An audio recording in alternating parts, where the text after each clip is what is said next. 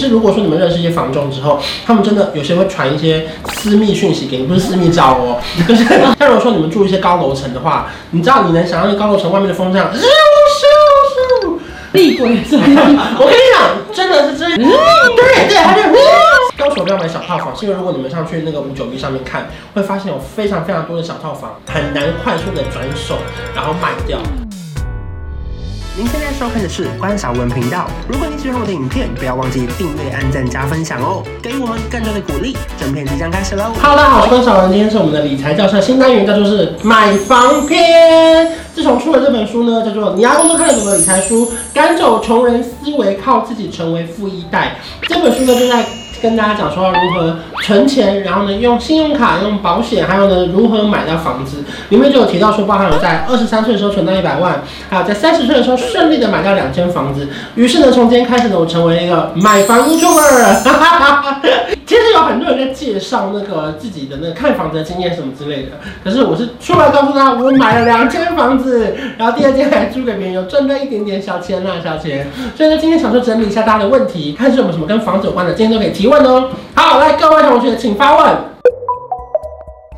我觉得买房前一定要做的功课是包含你想要住在哪里，不管你今天住什么蛋黄区还是蛋白区，是蛋壳区，只要你自己喜欢住的地方，它就是蛋黄区。可是我觉得大家可以找一下，说你到底喜欢哪些东西，然后呢上五九一的网站看，例如说你把你喜欢的条件列出来。这本书里面其实也有写到，有一块是例如说像是需不需要瓦斯炉啊、停车位啊、需不需要管理员收垃圾啊，这里面都有写到。所以呢，大家如果说把自己的条件列出来之后，五九一上面不是可以勾选嘛？写说我要搭电梯的，然后几房几厅，就可以大概。选出一个一个怎么讲？呃，选出一个你喜欢的条件嘛。然后最重要的是你找到你自己喜欢的地方。例如说你把它列出来，新义区如果买不起，第二个选项是什么？例如说中山区、大同区、大安区，其实都可以列出来。然后呢，你可以上网看，知道你的论据大概在哪边。因为我自己很想跟大家强调的一件事情就是，你一定要先开始看房才买得下房子，而不是你会觉得说，哎、欸，我要不要先存到三百万，先存五百万再开始看房？我跟你讲，绝对是来不及的。因为呢，你存钱的速度呢，绝对赶不上通货膨胀的速度。所以如果说呢，可以提早开始存钱，提早开始看房，那是最好的选择哦。很多人会问说，看房子要注意什么事情？我第一个会打开外送平台跟计程车平台，看附近计程车片到底好不好叫车。跟外送平台，如果到了晚上十二点以后，有没有有没有办法叫？因为其实你们知道，外送平台它是可以在十二点过后，你可以改地址。你就是硬把这个地址改去你看房的地址，你就可以看附近有没有什么餐厅，或者附近其实没办法叫到什么好菜的时候，就是哦，那边好像没有那么热闹哦。那在另外一个比较实用的，就是如果说呢，你们是想要生小孩的，一定要考虑到小孩的学区的问题，对于小孩的学习啊、成长啊，我觉得相信对于父母来说可能会有一点影响啦。然后再来就是我觉得交通捷运有没有方便，像是如果你住在捷运站附近，至少交通都算方便，因为我觉得它的捷运算是小的，就是怎么样转车都算快。因为顶多转了两两次就会到目的地吧？有要转三次才到目的地的人吗？嗯，除非你住小碧潭。因为我刚刚买房子有两个要注意的事情，第一个确定是自己住嘛，那第二个就是要确定一件事情，说未来你会不会有想要转手？我觉得很多时候是你住了才会发现，例如说空间不够大，又或者是你可能呃生了一个孩子，或者是有更多的需求，你想要以小换大的时候，刚好你房地有房地产有涨价嘛。那是不是其实用一样的钱，一样的房子，你卖掉之后，其实可以再买另外一个更大间的，也不一定。所以我觉得所有事情呢，先不要把它说死，以免到时候你就说啊想换就来不及，那就很可惜这样子。如果是第一间的话，我会建议大家避免买小套房，就像不是很多那种一房一厅，可是它其实不算一房一厅，它是有点假隔间，就是拿一个那个屏风或是帘子把它稍微拉起来。他就跟你说一房一厅，就是你的床其实在里面，然后这边是放那个电视当做客厅。其实那些对我来说都是一房啊，就真正的面积应该至少要超过二十平吧，才能算是两房一厅。那看看格局啦，就是至少两房两厅那更好，然后一两间厕所的话会更好。高手不要买小套房，是因为如果你们上去那个五九一上面看，会发现有非常非常多的小套房，很难快速的转手，然后卖掉。所以我觉得非常非常辛苦，所以你们上网看的时候，你可以看什么样的房子很快被抢掉。然后呢，为什么至少有两房呢？至少因为我觉得两房最少最少要有两房，是因为小夫妻可以住在那个大大间主卧室，然后小孩或者是长大之后可以住在另外一个小间的。至少我觉得两房上运用会比较多。所以我觉得如果说不是预算考量，不是其他考量的话，最好最好暂时不要买只有一房一厅的小套房。啊，因为他们很怕敌人会去查到，因为说如果他们把地址写太细的话，他就会知道对方卖多少钱，然后我这边开多少钱。因为你知道有时候其实那个屋主也就是卖家，他给所有中介的那个底价可能是差不多。例如说我就是一定要卖一千八百万，可是有些中间可能他觉得说，如果我帮你谈高了，是不是我就可以拿到比较多的抽佣？因为他们是有讲好说。所有总金额的好像是两趴还是四趴，我有点忘记了，因为每一家不一样。反正就是，例如说你是买两千多万的房子，你可能就要给他好像十几万、二十万的那个服务费，服务费。那当然他可以谈，有一些，例如说可能像是比较大的那个房仲业者，可能他的谈的那个空间就比较有限。可是我说是比较小的房仲业者，他可能可以谈的那个范围会比较多。所以这重点是他们可能会怕对方知道这么多，所以很多时候是你只能知道他在哪个附近。不过跟大家分享一个小技巧，就是五九一上面不是都不。会写出来吗？可你可以点开那个地图，你点开那个地图一直放大，它其实坐标还是有在那个位置，只是它不会给你完整的地址，你可以看到大概还是在哪边，所以其实是可以看到的。也是如果说你们认识一些房仲之后，他们真的有些会传一些私密讯息给你，不是私密照哦，就是但是是我说私密讯息不是他个人的讯息。是他会告诉你说，我们在那个什么什么精华地段，然后呢几楼，我们这个礼拜六有一个屋主要卖，那我们从早上九点到晚上九点都可以看房，那我们半个小时排一组。如果我们还没有刊登网络上，你要来得快哦，因为我收过很多房东会给我一个 Excel 表，然后他就整理他的那个呃坪数，然后呢他的那个公社比，然后还有在哪边，就如果你要看就快去看，因为我觉得最重要买房子很看缘分，就你知道有时候一进去一个房子是你的就是你的，就你会觉得啊这是我家。可是你又要忍住那种这边是我家的心情，因为房仲有时候会看准你，说哎、欸、这是你家哎、欸，然后他就会想要故意不让你下架，所以你还要演出一副这种这边我还好这样，高冷高冷，对对，就嗯这个地方，因为你知道买房子最喜欢怎么样吗？敲墙壁，就他们去看的时候就这样，这是清隔间吗？这边有漏水吗？然后你看到什么裂缝，你就一直乱问，你就说这漏水吗？地震吗？地震会不会倒？就是虽然说我我也很不喜欢，就是嫌货才去买货，可是我觉得有些房仲会让你必须要这样去对待，他们才可以就是给你一些怎么讲，嗯，就是他们才会怕你不买，然后你才可以谈到好的价钱这样子。然后格局的话，我就基本上就是看你自己喜不喜欢这个格局，比如说像是三房两厅啊，或是两房一厅啊，你可以去找一下这个格局是不是你喜欢的。然后要注意的事情就是，我觉得不要太快下定论，因为我觉得房仲很喜欢就是。赶鸭子上架，不是不是不是，他他他打铁趁热这样讲，就他一发现你想要买，就说哎，今天屋主刚好有空，然后他们就会有很多故事，例如说今天屋主刚好从高雄上来台北啊，你一定要趁今天跟他谈，不然明天他就回去很难谈哦。或者你问他说为什么想要卖房子呢？他就会说，呃，他的儿子女儿都去美国移民过去了，所以呢这个房子就空出来了。我跟你讲，还有一百个要移民的故事。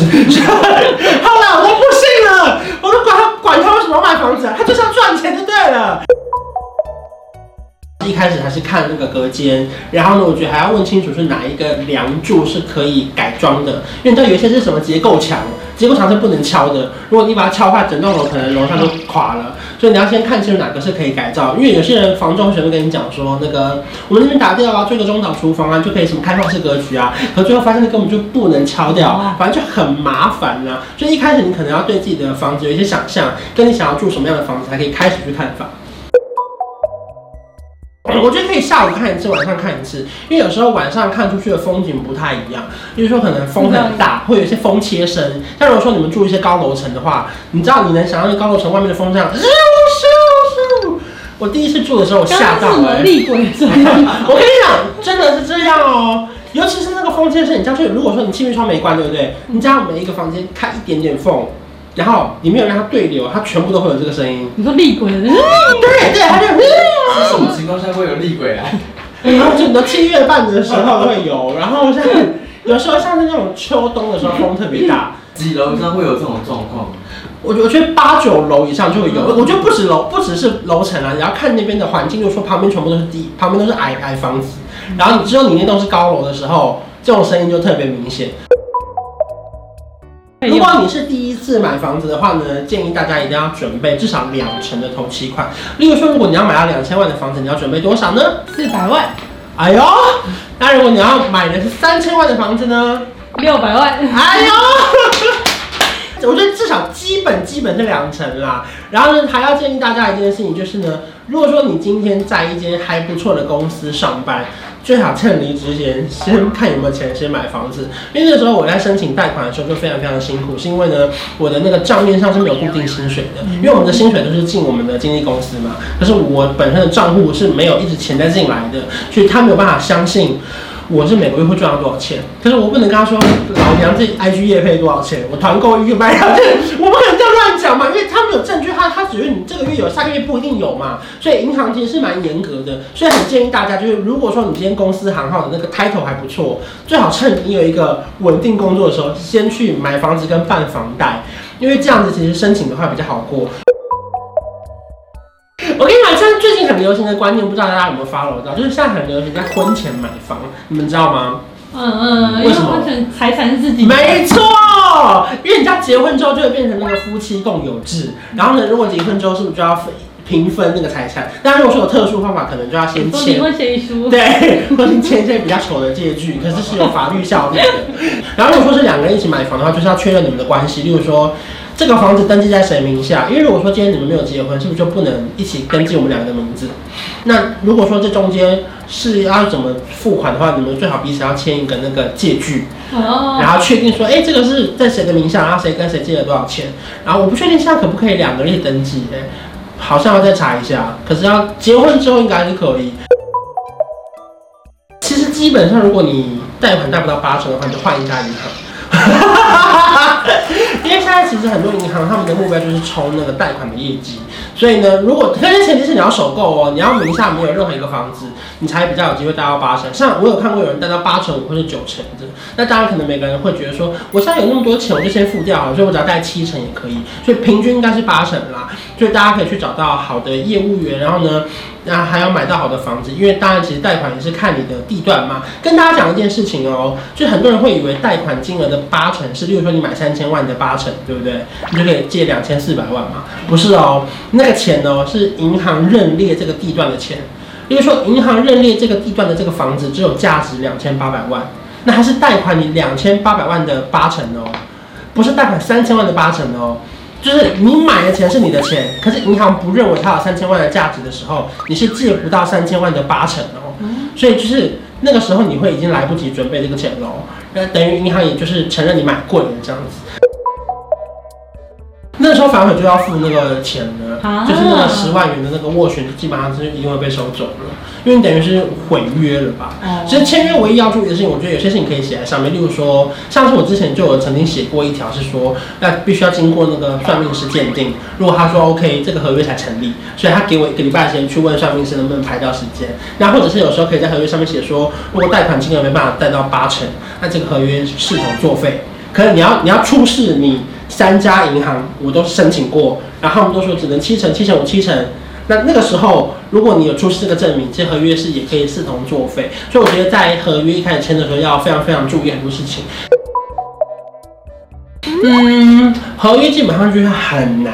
所以不太能就是确定说到底什么事情一定要注意。不过我觉得大家可以先确定说这个房仲提供什么样的服务，像有些可以提供什么终身保护的漏水啊，或者如果最后发现它是凶宅的话，可以免费退。之类的，所以如果说你有什么样特殊的情况，都可以写在里面。像之前我遇到的是阳台有点小漏水，那我们就有签在合约里面，就是说如果阳台在交屋一年后再次漏水的话，这个费用是由房仲去处理的。所以我觉得所有的问题一定要在签约之前提出来，因为毕竟每个人都是第一次买房子，也有很多时候是人生只会买这一次房子，所以我觉得细节上还是要注意，以免被骗到钱这样子。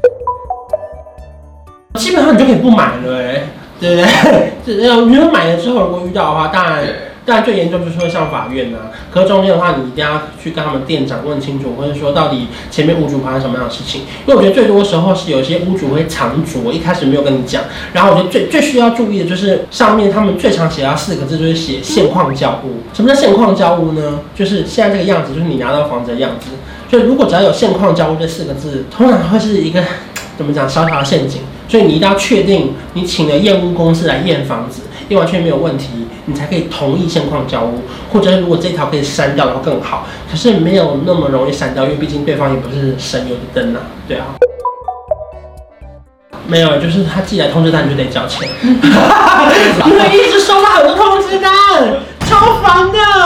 确定买完一个房子，跟所有税扣一扣，可能都要六七万哦。就是什么印花税、房屋税、地价税，然后还有一个什么土地增值税，然后包含你房贷，不是有保一个房贷，就是房贷不是要先缴一个房贷的吗？他另外还要帮你保，就是银行有规定，如果他要用这个房子，他还要帮你保那个火灾险跟地震险。就是这个这个险是你非缴不可的，所以其实有非常非常多周边的钱都要缴，所以还是提醒大家，就是在买房的时候还是要多留一点点现金，因为你不太确定说你装潢的时候会不会超支，或者是你临时想要买一个电子衣橱会不会不够钱，或者想要买一些什么很高级的家具，竟然钱不够了，所以我真的很提醒大家，就是钱要留够，然后呢，在买房子的时候要注意这些小细节，才不会到时候因为手头嘎不过来，现金不够，让自己就卡在那边，觉得啊，要不然我们装潢先停好了，三个月后继续，到时候那个师傅要来的话。其实也蛮花时间要重新开始的。好，如果说呢，大家有任何问题的话，可以去参考我的新书里面，叫做是赶走穷人思维，这个思维，赶走穷人思维，靠自己成为富一代。里面分享了很多我从大学时候的就学贷款的负债，一路到后来有存到一百万、两百万、三百万，终于买到了人生第一间房子。有非常非常多适合小资族还有上班族的投资理财的方法，都收录在我的新书里面，在各大书局，不管是在网络上还是实体商店都买得到哦。那如果说你们喜欢这支影片的话，记得订阅我的频道，还有开启小铃铛。我们下次见拜拜。